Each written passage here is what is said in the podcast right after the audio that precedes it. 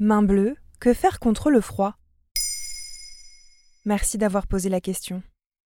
En automne et en hiver, nous ne sommes pas logés à la même enseigne contre le froid. Certains d'entre nous s'accommodent aux basses températures quand d'autres y sont hypersensibles. Pieds et mains difficiles à réchauffer, changeant de couleur, engourdis, voire douloureux, les extrémités du corps peuvent également subir des engelures, des micro-lésions, rougeurs ou gonflements autour des ongles et sur la peau des doigts. J'ai froid, monsieur.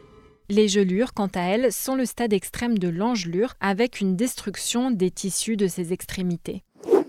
Lorsqu'il fait froid, la vasoconstriction, des petits muscles resserrent les vaisseaux sanguins, permet de se protéger des basses températures en rendant prioritaire l'afflux sanguin vers les organes vitaux au détriment des extrémités. Ce phénomène peut être exacerbé dans certains cas et par conséquent, les petits vaisseaux censés irriguer les extrémités du corps n'apportent plus assez de sang dans les mains, les pieds et parfois le nez et les oreilles. Ces zones perdent alors leur chaleur. À quoi sont dus ces troubles de la microcirculation? Ils ont plusieurs causes possibles. La prise de certains médicaments, comme les bêta-bloquants ou certains antimigraineux, qui provoquent une vasoconstriction et réduisent l'afflux sanguin. L'hypothyroïdie peut aussi l'expliquer, car la chute des hormones thyroïdiennes entraîne un ralentissement global de l'organisme. Une anémie est aussi possible, c'est-à-dire une baisse du taux d'hémoglobine dans le sang ou une carence en fer et parfois en vitamine B12. L'hypertension peut enfin être à l'origine d'un défaut de régulation de la température corporelle. Elle rétrécit et rigidifie les parois des artères, des extrémités du corps. Par conséquent, le sang a plus de mal à circuler. Qu'en est-il du syndrome de Raynaud?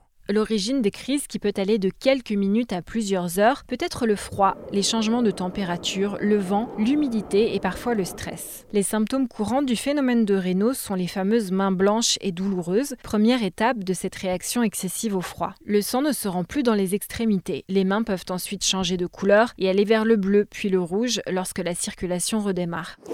On distingue la forme primaire, bénigne, qui représente 80% des cas et qui apparaît entre 15 et 25 ans, et la forme secondaire, plus rare et plus grave. Dans ce cas, c'est un syndrome qui apparaît généralement passé 40 ans et qui peut être causé par une maladie auto-immune. Des ulcères peuvent apparaître sur les doigts qui peuvent alors se nécroser. Le phénomène de Raynaud, tout comme l'hypersensibilité globale au froid, touche surtout les femmes, jeunes et généralement minces. Il n'existe pas de traitement pour le soigner. Que peut-on faire alors? Globalement, il faut protéger ses mains, par exemple avec des sous-gants à porter dans des gants ou encore des gants chauffants. Il existe aussi des chaufferettes ou chauffe-mains à placer dans les gants. Lorsqu'on vient réchauffer la peau, il faut le faire en douceur, avec un linge tiède ou en passant ses mains sous l'eau tiède. Séchez-vous bien les mains et évitez les grands écarts de température. Maintenant, vous savez, un épisode écrit et réalisé par Émilie Drujon. Ce podcast est disponible sur toutes les plateformes audio et si cet épisode vous a plu, n'hésitez pas à laisser des commentaires ou des étoiles sur vos applis de podcast préférés.